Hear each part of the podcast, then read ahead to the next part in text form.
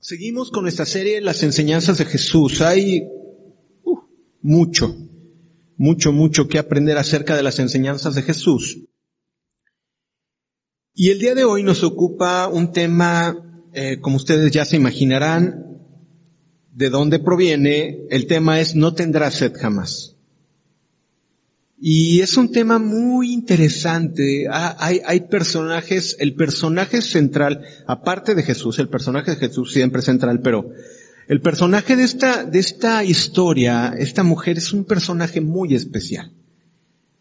Y antes de comenzar, eh, les voy a pedir si inclinan su rostro y les voy a pedir que oren por mí y yo oro por ustedes, para que se cumpla el propósito de la palabra en este tiempo. Vamos a orar. Bendito Dios, muchas gracias Dios por esta oportunidad tan hermosa de poder exponer la palabra, Señor. Es un privilegio, es un gusto muy, muy, muy padre, muy hermoso, Señor. Porque esta palabra, Señor, ha cambiado generaciones y generaciones y generaciones.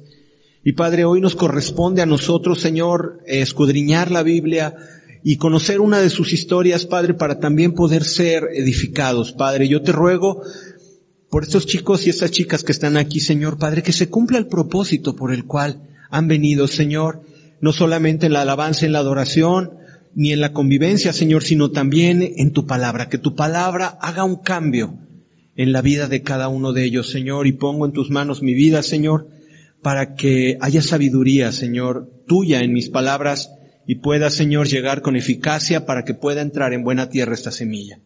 Muchas gracias yo te doy en el nombre de Jesús. Amén y amén.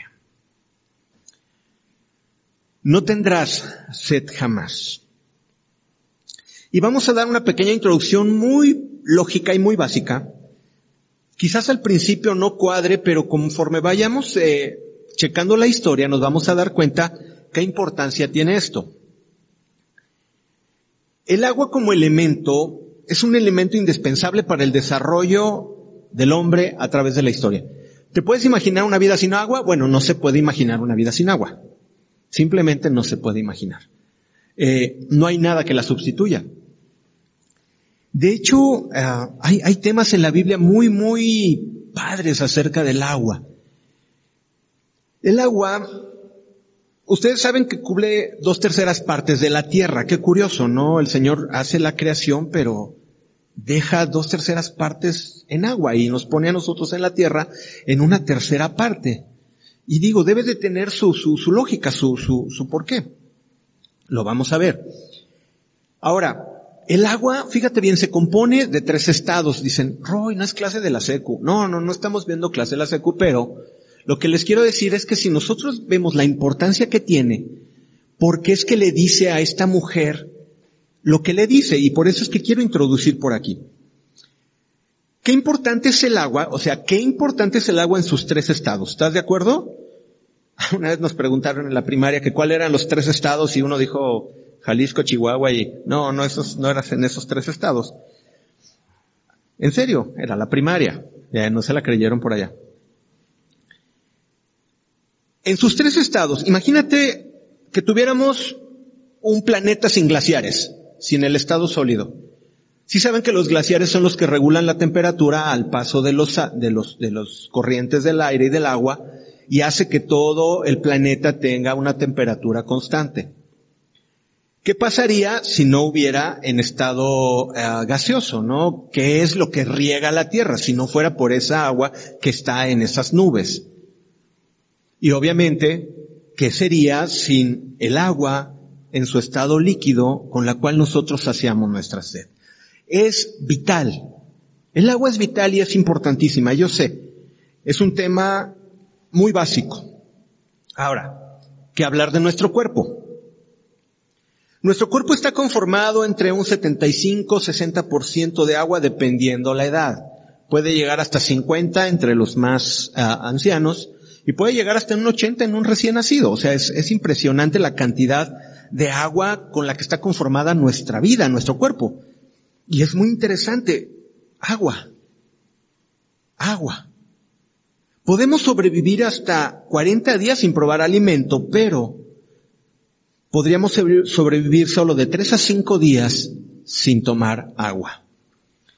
¿Qué tan importante es el agua? Lo que pasa es que como la tenemos aquí a la mano, pues no le damos el valor, pero realmente el agua es, es la vida. Dios la puso como la vida. En la Biblia, el agua tiene una gran importancia. Dios separa, fíjate bien, y este tema no sé si se han puesto, bueno, tengan el permiso para imaginarse eso, pero no entren en debate nunca en esto, porque yo con todos los maestros que tuve y los maestros de la Biblia, nunca se ponen de acuerdo. Pero sí sabían que en Génesis 1 dice que Dios separó las aguas de las aguas e hizo los cielos. Porque una vez en el instituto bíblico le preguntaban al maestro y le decían, eh, le decían, bueno doctor, eh, ¿qué hay después de los cielos? Y él dijo, agua. Y todos nos quedamos así, ¿no? Y yo sé que es un tema eh, para, para el análisis, el debate, y ni siquiera nos vamos a ocupar hoy. Pero a lo que voy es que cuando Dios hace los cielos, dice que separa la expansión de las aguas y crea los cielos. Si no me crees, esto lo puedes ver en Génesis, en Génesis 1, 6 y 7, ¿no? Ahí es donde dice que Dios separa las aguas y forma los cielos. O sea que antes había agua y al separarlos se formó la expansión de los cielos. Qué interesante. Ahora, Dios trae juicio a los hombres a través del diluvio. ¿Qué manda para juicio? También trae agua. Las aguas traen sanidad, en la visión del profeta Ezequiel, en, Ezequiel 47, cuando vemos de las aguas salutíferas, es una manera en que Dios trae sanidad. Y también cuando vemos en Segunda Reyes 5, cuando, cuando Elías está con Amán, cómo se mete a las aguas y sale limpio de la lepra. Ahora, Dios dice que seamos bautizados en agua. Ok, muchos datos tanto de, de, de la vida cotidiana como de la vida espiritual datos del agua. Ok, ahorita lo vamos a ir aplicando a nuestra historia. Es muy importante saber eh, la importancia vital del agua. Porque espiritualmente y de la misma manera nosotros podemos morir espiritualmente al no tener el agua que Dios nos ofrece.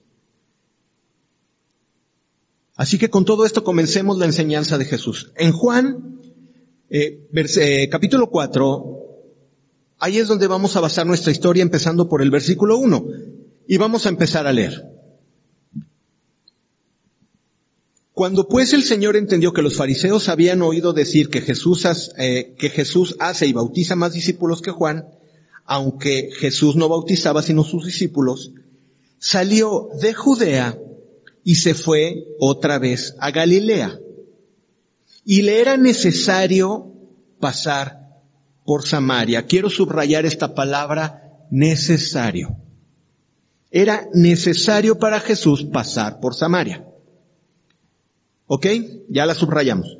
Vino pues a una ciudad de Samaria llamada Sicar, junto a la heredad de Jacob que dio a su hijo José. Y ahí estaba, y estaba allí el pozo de Jacob. Entonces Jesús, cansado del camino, se sentó así junto al pozo. Era como la hora sexta. Ok. Un dato bíblico. Cuando digan la hora primera, la hora cuarta, la hora sexta, la hora novena, empieza desde las seis de la mañana para los judíos. Las seis de la mañana era la primera hora, que era cuando sale el sol. Entonces, la hora primera, la hora segunda, o sea, eh, 6, 7, 8, 9, 10, 11. ¿Qué era la hora qué? Sexta. El caso es que era el mediodía. ¿De acuerdo? A las 12 del día y estaba el calorón tremendo. Recuerden que todo ese camino es desierto. Entonces Jesús se cansa y llega al pozo, al pozo de Jacob. Esta ciudad de Sicar, si ustedes la estudian un poquito, se van a sorprender cómo ahí es donde Dios le habla a Abraham para, para, cuando le da la promesa a Abraham, ahí hace un, un, eh, hace un altar y ofrece eh, sacrificio, ahí pasa Jacob y ahí está Jacob con Lea y con Raquel. Ahí es donde llevan los huesos de José, lo vemos en el libro de Josué, ahí es donde llevan los huesos de José a esa heredad, porque ahí era la tierra que le había dado Jacob a José. Entonces, este, esta ciudad de Sicar tiene un significado muy especial. Jesús expresó su necesidad de pasar por Samaria. Y ahora encontramos aquí una paradoja y es la primera de dos que vamos a ver. ¿Quién es el que da descanso? ¿Acaso no es Jesús quien nos da descanso? Y Jesús estaba cansado.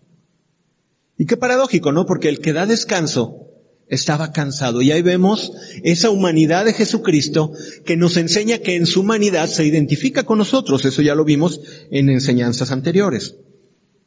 Jesús se cansa y se sienta junto al pozo de Jacob. Sigamos leyendo en el 4, arrancando desde el 7 otra vez. Vino una mujer de Samaria a sacar agua y Jesús le dijo, dame de beber, pues sus discípulos habían ido a la ciudad a comprar de comer. Y la mujer samaritana le dijo, ¿cómo tú, siendo judío, me pides a mí de beber que soy mujer samaritana? Porque los judíos y samaritanos no se tratan entre sí. Ok, segunda paradoja, Jesucristo es el agua de vida y Jesucristo tenía sed. Cuando tú tienes sed, cuando tú estás cansado, y quiero ponerlo en el ámbito espiritual, Jesús se identifica contigo. Jesús también pasó sed. Cuando tú pasas por un desierto, Jesús te entiende. ¿Cuántos saben lo que es pasar por un desierto? ¿Alguien sabe lo que es pasar por un desierto? No me refiero de manera física, sino de manera espiritual, estamos hablando. ¿Quién ha pasado por un desierto? Que de repente no oyes la voz de Dios, no sabes para dónde te diriges, te sientes cansado, te sientes agotado. Dios nos hace pasar por desiertos.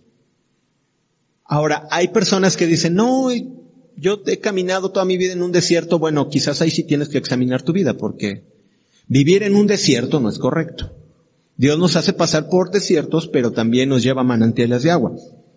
Si tú dices, ay, es que no salgo de este desierto, puede ser que se, puede que sea una prueba de Dios, pero si tú vives en un desierto toda tu vida, examina tu corazón porque hay algo que no está correcto. Jesús tuvo sed, Jesús se cansó. Ahora, se extraña a la mujer porque le dice, tú siendo judío me pides agua a mí que soy mujer samaritana. Ok, vamos a ponerle un poquito de contexto. Eh, sale de Egipto el pueblo y llega a la tierra prometida por mano de Moisés, sale del desierto y entra con Josué. Pasa el tiempo de los jueces y es un desastre el pueblo hebreo. Claman por un rey y desechan a Dios como rey y les pone a Saúl, que es un mal rey, pero Dios se provee de un hombre conforme a su corazón, que sería el siguiente rey, y es David. Y David tiene un reino grande, próspero, poderoso. Pero David tenía que envejecer, eh, dice el Salmo, joven fui y he envejecido, yo sé lo que es eso, joven fui y envejecido, pero hasta ahora no he visto justo desamparado ni su simiente que, que mendigue pan. Es una palabra muy hermosa. David envejece y deja un sucesor. ¿Quién es el sucesor de David? Salomón, su hijo. Pero Salomón empieza muy bien, empieza con muchas ganas, como mucho de nuestro cristianismo. Empieza muy bien, eh, le echa ganas, le dice el Señor, ¿qué quieres que yo te dé? Y él dice, no quiero riquezas, dame sabiduría. El Señor se agrada porque Salomón no pidió riquezas, ni días, ni que pusiera a sus enemigos en su mano, sino pide sabiduría para gobernar a un pueblo grande. A Dios le place y le bendice con sabiduría. Pero, ¿cuántos están de acuerdo que Salomón no era David? Y yo me imagino en Salomón un hombre que conoció a Dios por medio de su padre, pero no era David. Y yo me imagino un junior, porque David vivía en un palacio, tenía su servidumbre, tenía sus valientes. Eh, y yo me imagino a Salomón creciendo pues en un lugar donde todo lo tenía a la mano. Y aún el Señor le prospera y le bendice más. Pero Salomón desvía su corazón. ¿Y, y qué tenía, qué defecto, qué pequeño defecto tenía Salomón? ¿Qué le gustaba a Salomón? Las mujeres. Y tuvo cientos y cientos de mujeres, no solamente del pueblo hebreo, sino se enamoró de la hija del faraón y de los amonitas y de los moabitas y de los amorreos y empezó a tener muchas mujeres y dice la Biblia que las mujeres inclinaron el corazón de Salomón a sus ídolos. Y empezó a poner en los lugares altos, en los, en los lugares altos de, de aquella región, de todo Israel, empezó a poner altares que ofrecían sacrificios a Astarot, a Moloch, ¿no? A Baal. Y aún dice que en sus costumbres a Astarot y a Moloch le ofrecían niños, bebés, y los ofrecían en el fuego para que tuvieran prosperidad eh, en sus cosechas. Una aberración delante de Dios. Entonces Dios se enoja mucho con Salomón, mucho. Se enoja mucho con Salomón como se enoja con muchos de nosotros, porque empezamos muy bien el cristianismo, pero como no dejamos las pequeñas cosas que nos siguen gustando, que no le agradan a Dios, a veces cometemos esos errores y dejamos nuestro corazón, ¿no? descuidamos nuestro corazón de Dios y lo empezamos a deleitar en aquellas cosas que nunca quisimos dejar. Bueno, hay una, hay una, Salomón tiene un hijo y él es Roboam. Y Salomón, a su hijo Roboam, por amor a David, Dios decide deshacer eh, el pueblo de, Israel. Y el hijo de un general de, de Salomón, Jeroboam, se encuentra con el profeta Ias y el profeta Ias con un manto nuevo lo corta en doce pedazos y le da diez pedazos a Jeroboam y le da dos pedazos a Roboam, hijo de Salomón. ¿Qué quería decir esto? Que diez tribus se, iban a ir con Jeroboam y solamente dos se quedarían, lo que es Judá y Benjamín se quedarían con Salomón con este caso su descendencia, descendencia Roboam. Por eso en los libros de los reyes tú escuchas que dice el rey de Israel y el rey de Judá, porque el rey de Israel eran las diez tribus y el rey de Judá era Judá y Benjamín. Bueno. Todos se portan mal. Y si tú ves el libro de los reyes, todos se portan mal. Había reyes, dos, tres que habían sido buenos, pero los del norte, los de, los de, los de Israel, se portaban, habían dejado su corazón entrar a todos los ídolos. Ok. Eh, Dios los entrega al pueblo del norte con los asirios y los asirios eran muy perversos. Si tú ves al pueblo asirio, como el asirio sabía que el judío no se podía, bueno, el hebreo no se podía mezclar con otras razas, violaban a sus mujeres y tenían hijos bastardos, entonces eso deshonraban y rompían con la sociedad eh, hebrea. No, era, era una cosa tremenda. En esa mezcla de asirios, moabitas, eh, amonitas y, todos los de, los de esta parte, que ahora es la franja de Gaza, se me olvida, fariseos, digo, no fariseos, perdón, perdón, perdón. Siempre se me va el nombre de los que siempre eran enemigos filisteos. Perdónenme, perdónenme.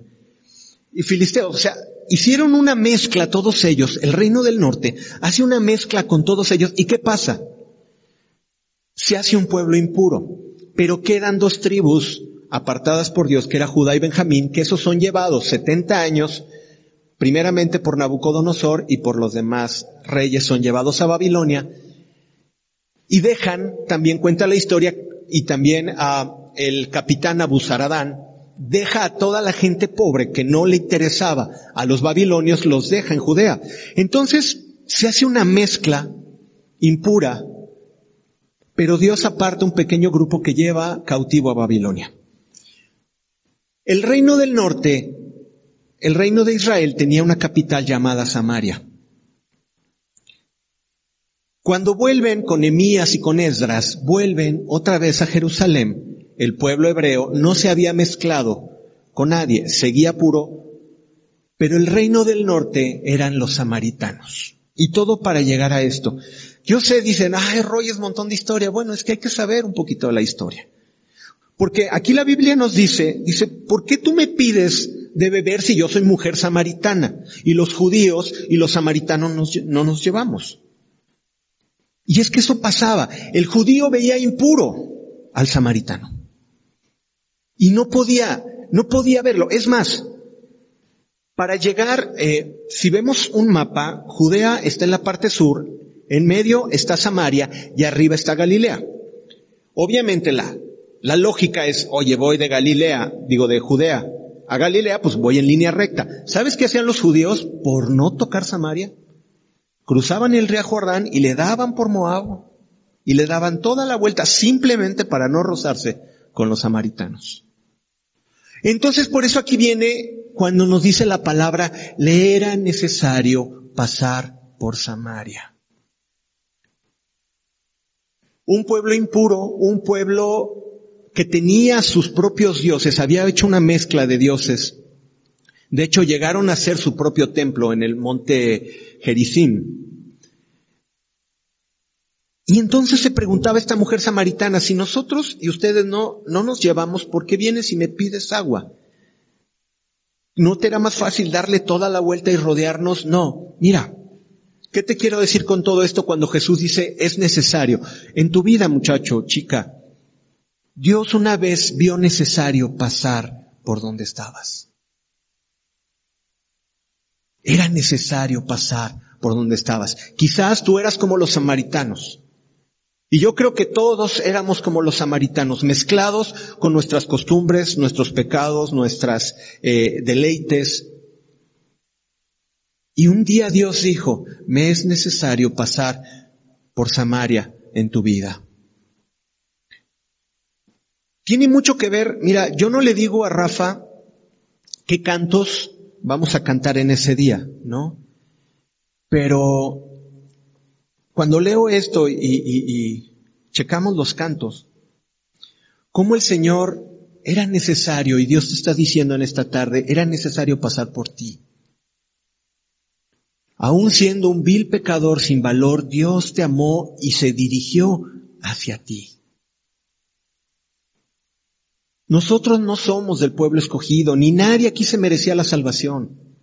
Y si hay fila, yo soy el primero. Nadie se merecía la salvación. Pero Jesús en su corazón dijo, me es necesario. No voy a ir con los que se portan bien. No voy a ir con los, los niños bonitos, no los niños lindos. No, voy a ir contigo. Y voy a pasar por Samaria porque es necesario pasar. Ese es el amor de Dios. Fue por ti. Y tú dices, no, pero a mí me compartió mi mamá, o a mí me compartió mi tío, o un amigo. Dios utiliza, y ahorita lo vamos a ver, qué circunstancias utiliza Dios para llamarte. Dios no le importaba si era impuro o si era pagano o si andaban con otros dioses. Dios dijo, es necesario pasar por Samaria. Y fue necesario pasar a tu vida. Ese es el gran amor de Dios.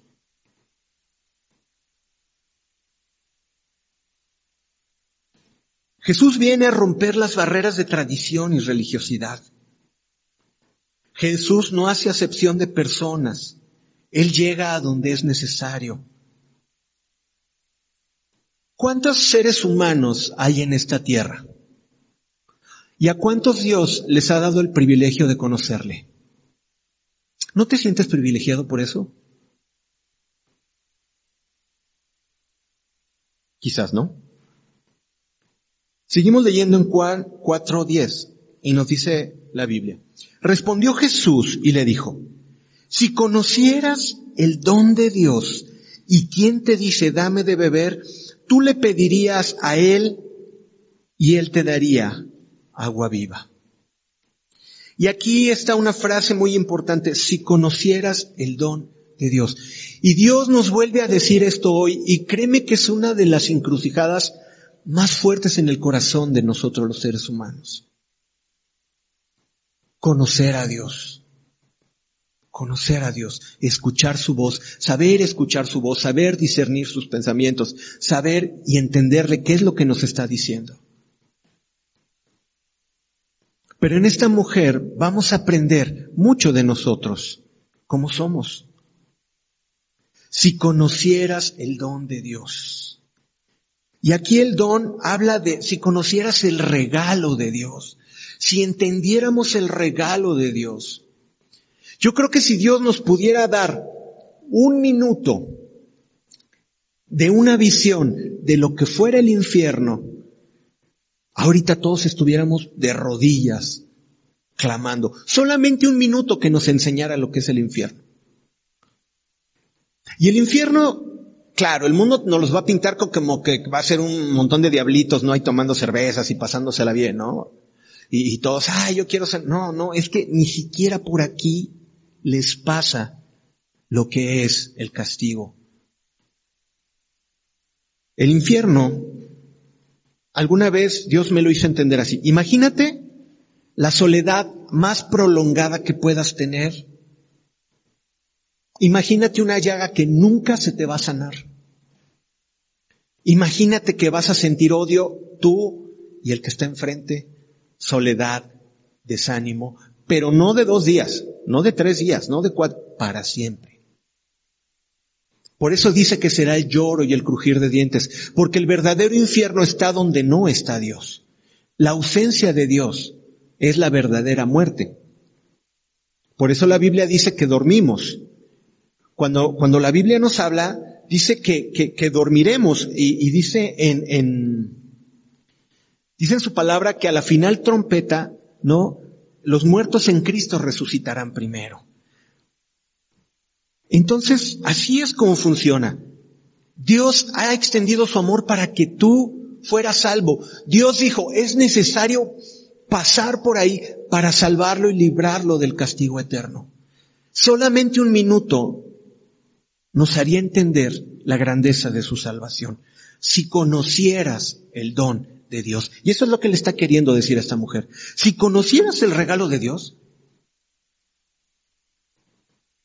si en verdad pudiéramos entender y dimensionarlo.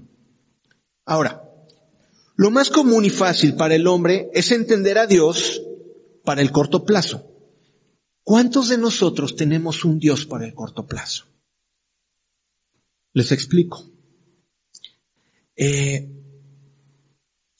un Dios para la vida diaria, el proveedor de hoy, el sanador de hoy, el suplidor para hoy, para nuestra vida aquí en la tierra. Y nuestra actitud es así. De hecho, a veces no podemos soportar la presencia de Dios porque no la entendemos, no hemos entendido el don de Dios. A veces nada más, ay, quiero un Dios, pero que me ayude a sanarme y que me dé mi novia y que me ayude en mi trabajo y que y a veces pensamos en un Dios que solamente está como un mayordomo esperando a ver qué le preguntas y qué le dices. Déjame decirte una cosa, eso es un grave error. Ciertamente Dios en su misericordia te bendice, en su misericordia te da vida. Dios es nuestro Salvador y ayudador aquí en la tierra, es cierto. Pero ese no es el propósito eterno de Dios.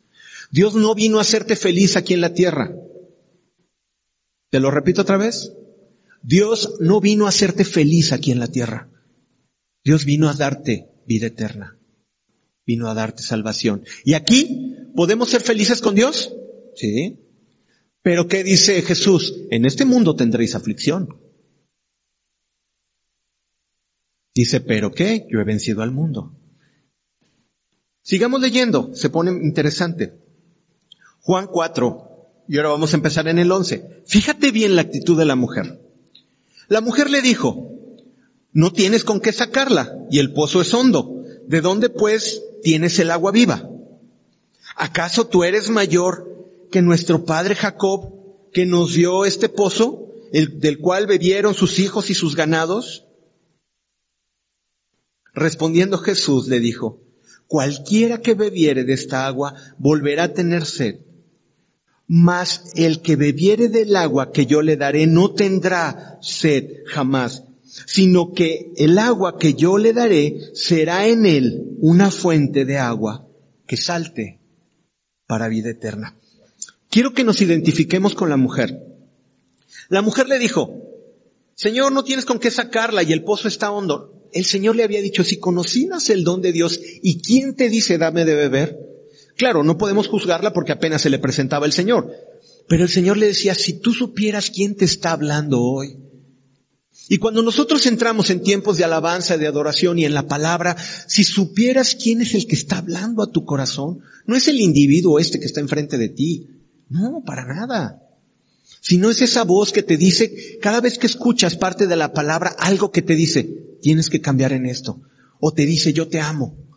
O te dice, ánimo, yo estoy contigo. O te dice, tienes que cambiar esto. Esa es la voz de Dios. Simplemente nosotros mandamos el mensaje, pero es Dios quien te habla. Si conocieras el don de Dios y quién te dice, dame de beber. Y esta mujer no había agarrado el rollo. No tienes con qué sacarla. ¿Acaso eres tú mayor que nuestro padre Jacob? Imagínate, le preguntaba eso a Jesús. Claro que Jesús sabía que la mujer no captaba, ¿no? Y la amó porque era necesario pasar con ella. Respondió Jesús, leamos otra vez en el 13, y le dijo, cualquiera que bebiera de esta agua, de esta agua que nosotros hemos visto vital, que nosotros entendimos como que no hay vida si no hay agua aquí en la tierra, Jesús dice de esa agua esto. Cualquiera que bebiere de esta agua volverá a tener sed, mas yo mas el que bebiere del agua que yo le daré, no tendrá sed jamás, sino que el agua que yo le daré será en él una fuente de agua que salte para vida eterna. Espiritualmente, muchachos, nosotros si no tomamos del agua de Dios, del agua de vida, del agua de Jesús, espiritualmente también nos vamos secando. Nos vamos secando. Los que tenemos ya algún recorrido en el Señor sabemos que cuando nos empezamos a descuidar nuestra vida espiritual y, no, ya no oro, no, ya no leo la palabra, no, la verdad es que el Señor ya no siento su presencia, o ya no oigo su voz, o ay, todos allá son los hipócritas. Y cuando empiezas a poner muchos pretextos, tu vida se empieza a enfriar. Y así como los órganos del cuerpo funcionan con el agua natural, nuestro espíritu en Dios también funciona con el agua de vida que tienes que estar tomando todos los días, todos los días, todos los días. Cuando tú buscas al Señor todos los días, tienes en Él un agua que está todo el tiempo dando vida. Ahora, fíjate bien qué curioso. Dice, sino que el agua que yo le daré será en Él una fuente de agua que salte para vida eterna. Qué curioso, dice, va a ser un agua, pero que ya va a brotar de él. Ya no es un agua que vas a tomar, ¿qué pasa? Sino de él brotarán los ríos de agua viva. ¿Qué es lo que quiere decir? Cuando nosotros tenemos a Jesús en el corazón, toda la gente que esté alrededor puede tomar del agua. Ahora, esa es la pregunta. Los que están cercanos a ti, ¿Toman del agua viva de Jesús? ¿O toman las aguas de Mara?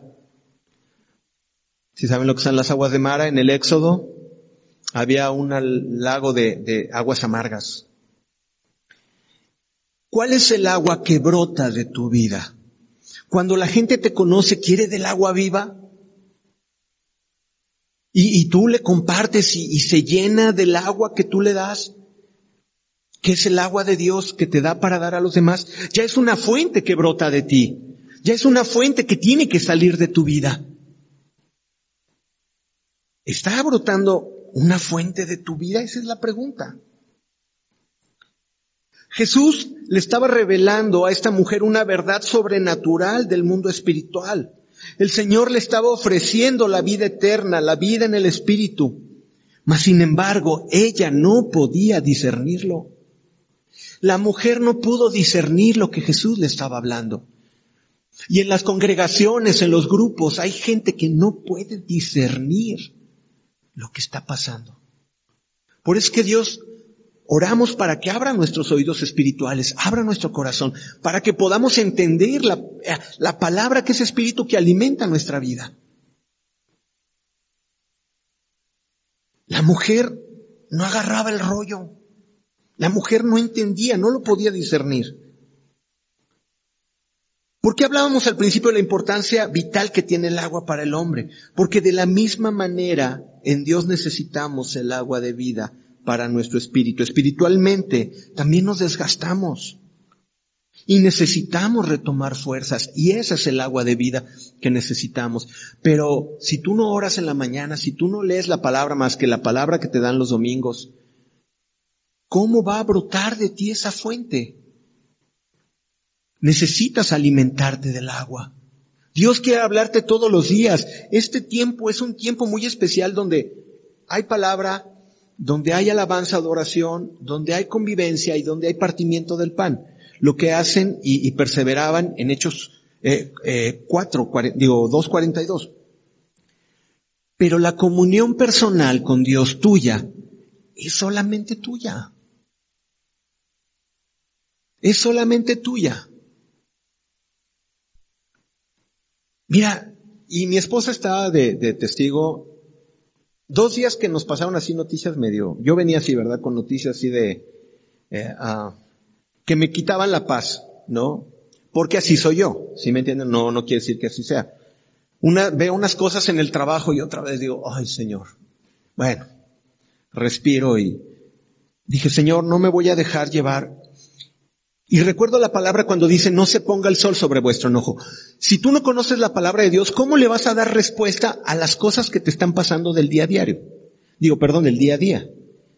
Dios quiere hablarte día con día para que tú puedas salirle al día con día. Y dije, Señor, no nos vamos a tirar al drama, adelante, seguimos adelante, ¿no? Y hasta tuvimos un tiempo muy bonito, ¿ah, Pau? Ay, ay, mis hijas de veras que son mi, mi mejor público, no se crean, son, se sientan conmigo, yo les enseño las historias de la Biblia y bueno, nos ponemos, pusimos a hablar un montón de tiempo, ¿ah, Padre? Y mira, Dios, el agua viva calmó la sed, quitó la incertidumbre, quitó la ansiedad y me dio paz. Pero es el agua viva la que espiritualmente te, te, te sacia. Y luego el otro día nos llega por ahí también otra noticia donde, ay, digo, no puede ser. Y hasta mi, hija me dice, ay, papá, siempre pasa algo, ¿verdad? Digo, le digo, mi amor, ¿te das cuenta? O sea, no, parece broma, ¿no? Pero siempre hay una, como algo, ¿no? Como que estás, como que, como que hay días donde Dios te está tupiendo, ¿no? Pero el Señor siempre me dice, ¿qué respuesta le vas a dar a eso? Y, Señor, digo, Señor, quiero tener. Como recordé la palabra, dice, me paro como viendo al invisible, en fe. Y seguimos para adelante. Bueno, disculpen si hablo en primera persona, pero eso es lo que yo vivo. ¿Quién de ustedes puede venir a este micrófono y decirles, yo tuve esta experiencia con Dios, del día a día? Esto fue lo que me habló Dios hoy. Esto fue lo que Dios me dijo hoy. Yo te platico mis experiencias de una forma cotidiana, pero tú qué tendrías que platicarme a mí o a todos los demás? ¿Qué nos compartirías en tu experiencia diaria con Dios? ¿Te dejas arrebatar por el enojo? ¿O de repente tomas malas decisiones? ¿O de tu boca salen esas palabras que tú sabes que no tienes que decir? ¿O vas a decir la palabra y de repente refrenas tu lengua? ¿Te acuerdas de Santiago 3 y dices, no, Señor? Wow, no lo sé. Yo sé que es lo segundo. Necesitamos el agua diaria. Necesitas leer tu palabra, digo su palabra todos los días. Necesitas ir en oración todos los días. ¿Tomas agua todos los días?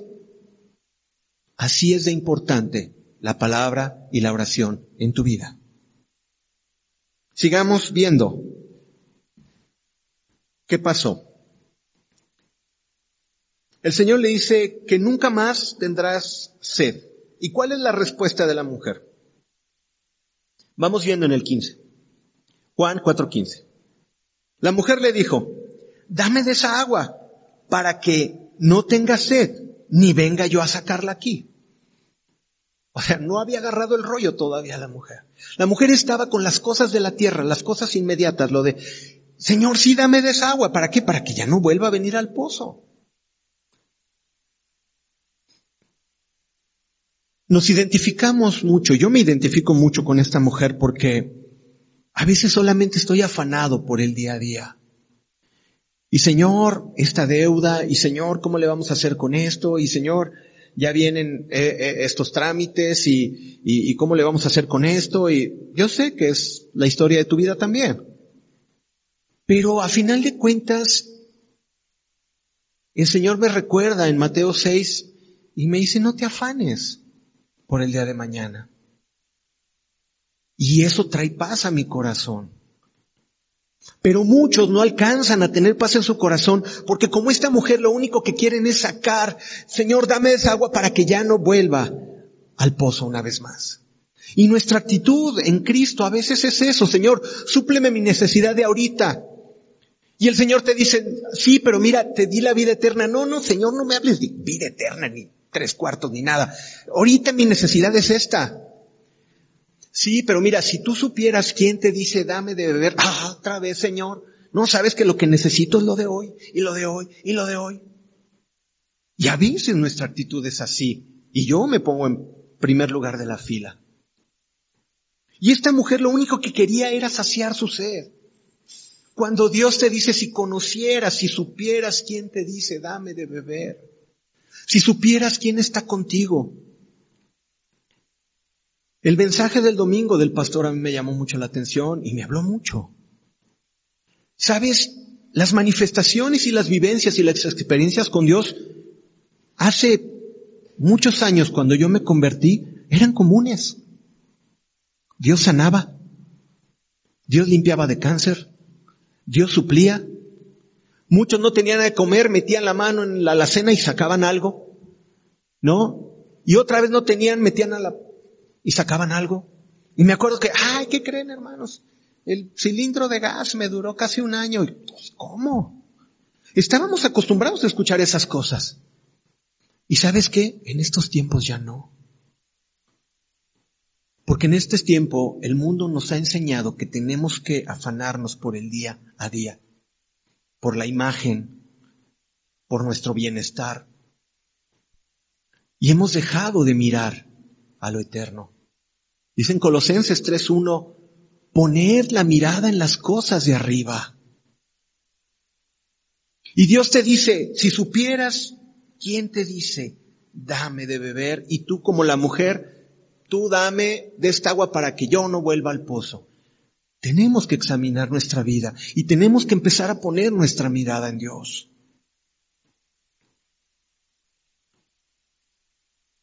Ahora, Jesús se da cuenta que la mujer pues no agarraba el rollo. Pero Jesús nunca hace nada al azar. Siempre tiene un propósito. Y entonces, ¿por qué fue con esta mujer si esta mujer no iba a agarrar el rollo, no? No iba a entender. ¿Por qué tenía que ir con la mujer samaritana?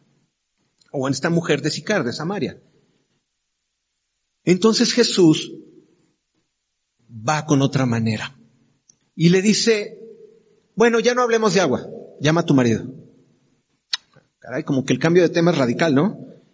Estamos hablando del agua viva y que yo te daré y fluirán de ti ríos de agua viva y de repente la mujer no agarra el rollo y se la cambia y le dice, llama a tu marido. Hijo, yo me siempre me sorprende Jesús, ¿no? Porque yo ya me hubiera desesperado, ¿no? Con la mujer y Jesús siempre tiene la respuesta, ¿no? Y le dice, llama a tu, llama a tu marido y ven acá.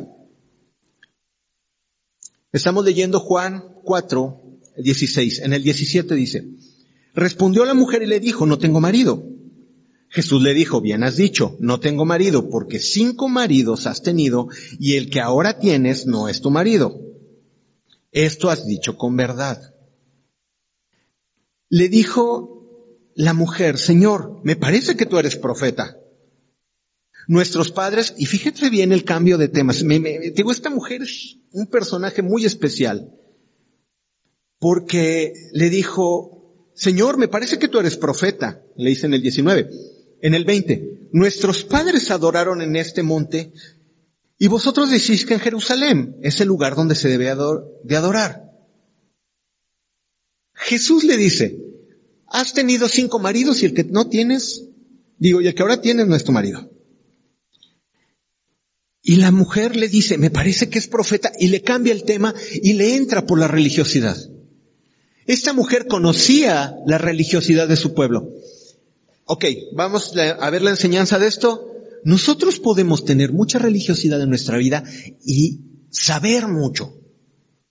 Y decir que adoramos y decir que hacemos, pero tener una vida desordenada como la tenía esta mujer. La religiosidad y lo que sabía de dónde adorar no le era suficiente para tener una vida ordenada. Y a veces nosotros tenemos esa actitud. Sí sabemos mucho de la Biblia y conocemos y decimos, pero nuestra vida no tiene orden. ¿Por qué no le hacemos caso a Dios cuando nos diga, si supieras el don de Dios y quién te dice dame de beber? Y mejor le hacemos caso ahí a que venga Jesús y nos diga, a ver, tráeme a tu marido. O que te diga, a ver, ¿qué hiciste ayer a las cuatro de la tarde? ¿O qué estás haciendo hoy a la una de la mañana?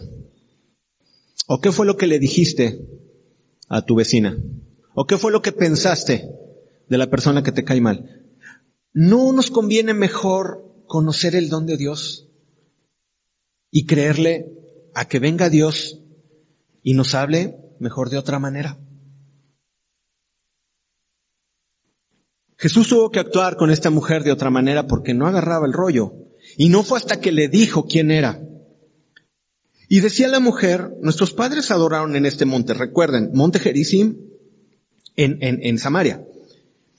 Y dice, y vosotros decís que en Jerusalén es el lugar donde se debe de adorar.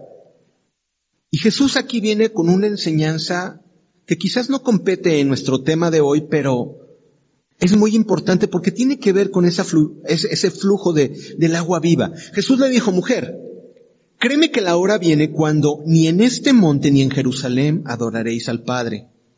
Vosotros adoráis lo que no sabéis. Nosotros adoramos lo que sabemos porque la salvación viene de los judíos. Mas la hora viene y es, y ahora es, cuando los verdaderos adoradores adorarán al Padre en espíritu y en verdad, porque también el Padre tales adoradores busca que le adoren. Wow.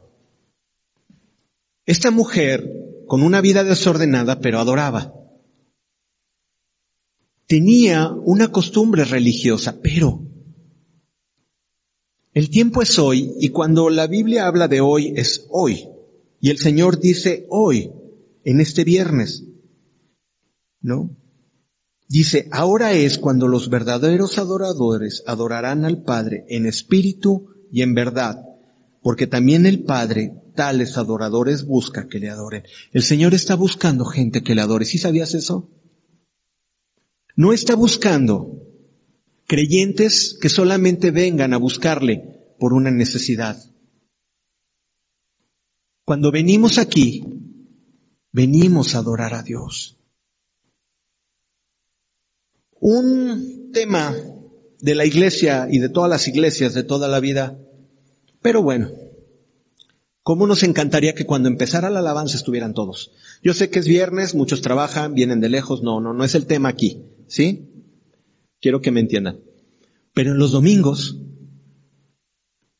muchas veces empiezas con la mitad de la congregación, en esta iglesia y en... Porque la gente dice, ay, es la alabanza, al rato llego. Y el Señor quisiera decirles a esas personas, si conocieras el don de Dios y quién te dice dame de beber, estarías ahí y serías los primeros en llegar. Pero llegamos tarde porque, ay, pues para qué, hay cantar además, Roy canta re feo. Y toca también ya ni le haya los tonos. O sea, sí, pues, y dices, no, no, pues mejor, mejor ya ni voy. Es que sabes que Dios no escucha mi voz ni mi guitarra. O sea, Dios habla de que hagamos las cosas bien. Y en este lugar hay una necesidad de que se levanten verdaderos adoradores que le adoren en espíritu, en verdad. Pero ¿sabes por qué sigo cantando yo? Porque no hay más. Entonces, van a seguir escuchando a Roy. Pero Dios está buscando verdaderos adoradores que le adoren en espíritu y en verdad. Hace unos años, cuando si había algo que hacían fila por servir, era en el grupo alabanza, jóvenes y jóvenes. Ahora,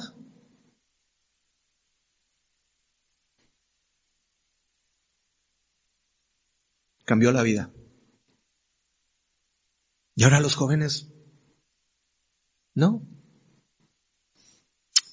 Quizás porque antes los jóvenes verse en la batería, y alguna vez así me vi, verse en la batería o en la guitarra se sentían así como, ay, mira, yo estoy en la batería. Bueno, pues es de jóvenes, ¿no? Emocionarse por la alabanza y eso. Y es padre, sí, la verdad nos pasa, a mí me pasó. Yo quería tocar en la batería y dije, pues si voy a hacer ruido lo voy a hacer bien, ¿no? No canto. Y dije, pues bueno, pues voy a hacer, voy a tocar la batería. Pero ahora los jóvenes en la iglesia están más preocupados por aparecer mejor en otros lugares porque ahí es donde es su foro, donde se ven. Ya esto es un poquito más profundo. Pero el Señor sigue buscando adoradores y te busca a ti que vengas y le adores. Levantes tus manos. Ay, levantar mis manos para qué? Me acuerdo, o sea, hace cuenta, ¿se acuerdan la iglesia tradicional en un domingo donde todos están así? ¿Se han visto? Pues déjame decirle que no estamos muy lejos, ¿eh? Si conocieras el don de Dios y quién te dice dame de beber y quién te ha regalado la vida eterna, si conocieras el regalo de la vida eterna, levantarías tus manos.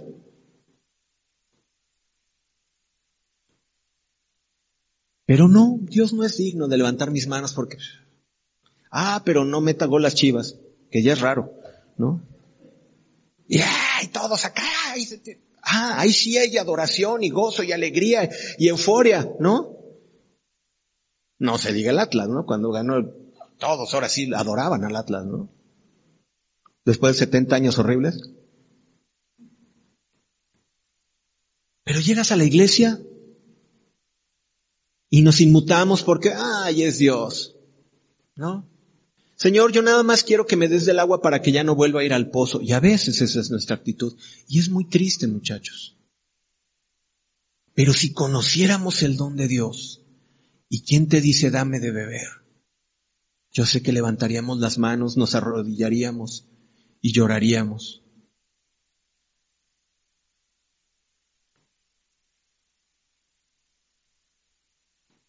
Seguimos Ok.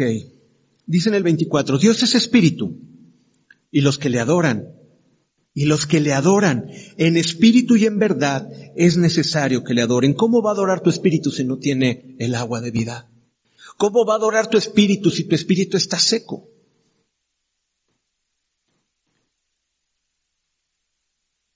Y Jesús hablándole a la mujer acerca de la adoración y de los verdaderos adoradores y que ya no habrá un lugar y que ahora es el tiempo, el, tiempo, y la mujer le dice, y la mujer le dijo, sé que ha de venir el Mesías llamado el Cristo. Cuando Él venga nos declarará todas las cosas y aquí es donde yo me voy de espaldas. Si a mí Jesús me dijera esto, yo justifico a la mujer porque la mujer pues no, no conocía. Pero yo que había escuchado de Jesús, que Jesús venga y me diga como en el 26, y Jesús le dijo, yo soy el que habla contigo. Ah, yo sí, no sé, si me desmayo me caigo para atrás, para adelante, pero yo no puedo estar en pie delante de mi Salvador. Yo no podría estar de pie. Y Jesús se le presenta. Y vámonos a Juan 4:27 ya para terminar, Juan 4:27, 30 de 27 al 30, dice, entonces la mujer dejó su cántaro y fue a la ciudad y le dijo a los hombres, venid y ved a un hombre que me ha dicho todo cuanto he hecho. ¿No será este el Cristo? Entonces salieron y vinieron a él. ¿No será este el Cristo? Bueno, justifiquemos a la mujer porque apenas había conocido a Jesús en ese momento. Pero ese es el Cristo que fue necesario pasar por Samaria para qué? Para que pudiera conocer a Jesús. Pero ¿por qué había sido necesario pasar por Samaria? Fíjate bien, la mujer había sido la llave por la cual entraría la salvación a aquella ciudad. Era necesario encontrar a la llave que abriría la puerta de Sicar, de esa ciudad llamada Sicar. Quizás Dios pasó por ti o pasó por tu tía o por tu abuelita o por tu mamá o por tu hermano o por tu compañero de trabajo, pero en alguien puso la llave para que tú puedas ser salvo. Pero tú también, cuando fluyan esos ríos de agua viva, comparte el Evangelio. Habla de Dios. Vi una estadística entre, bueno, como siempre los Estados Unidos hacen muchas estadísticas, de que los jóvenes cristianos ya no querían compartir el Evangelio. ¿No? ¿Y por qué? Porque, pues, ya era no mal visto, pero aunque tenían la convicción de Dios, no querían entrar en confrontación. Imagínate si Jesús no hubiera querido entrar en confrontación. Dice que nosotros seremos rechazados y odiados, dice en Mateo 24, por causa de su nombre. Dice que nos aborrecerán por causa de su nombre. Escrito está a compartir el Evangelio. Ah, vamos al 39, nos vamos a brincar. A 4.39. Y muchos leemos, y muchos de los samaritanos de aquella ciudad creyeron en él por la palabra de la mujer que había dado testimonio diciendo, me dijo todo lo que he hecho. Entonces vinieron los samaritanos a él y le rogaron que se quedase con ellos y se quedó allí dos días. Y creyeron muchos más por la palabra de él. Quiero subrayar aquí, y creyeron muchos, muchos más por la palabra de él, pero tenía que haber entrado por la llave de alguien. Y fue esta mujer. Y esta mujer es tan identificable contigo y conmigo por cómo somos. Mas sin embargo, Dios, a pesar de cómo somos, viene, nos ama y a veces nos usa como llave para llevar el Evangelio a otros. Y creyeron muchos. Y se creyeron muchos más en el 41 en el 42, y decían a la mujer, ya no creemos solamente por tu dicho, porque nosotros mismos hemos oído y sabemos que verdaderamente este es el Salvador del mundo, el Cristo. ¿Y sabes qué? Ya no volvieron a tener sed jamás. Claro, la mujer tuvo que ir al pozo todos los días, pero ya de ella corrían ríos de agua viva habían nacido de nuevo, habían tenido una nueva vida. Jesucristo viene a darnos una nueva vida. Aquellos hombres de Sicar se les dio agua viva que Jesús vino a ofrecerles. Jesús va a buscar la manera de darte el agua viva, pero lo único que está esperando es que creas. Cree. No mires a lo inmediato como esta mujer, sino mira quién es el que te dice si conocieras el don de Dios y quién te dice yo soy el que habla contigo. Jesús quiere hablar todos los días contigo. Todos los días contigo. Habla conmigo y me dice, ten buena cara, perdona, dale tiempo, haz esto que nunca haces, ayuda. A mí todos los días el Señor me está diciendo, pero también me dice, te amo, Eres mi especial tesoro. Yo di mi vida por ti. Todos los días tenemos que tomar del agua viva. Ponte de pie, vamos a orar.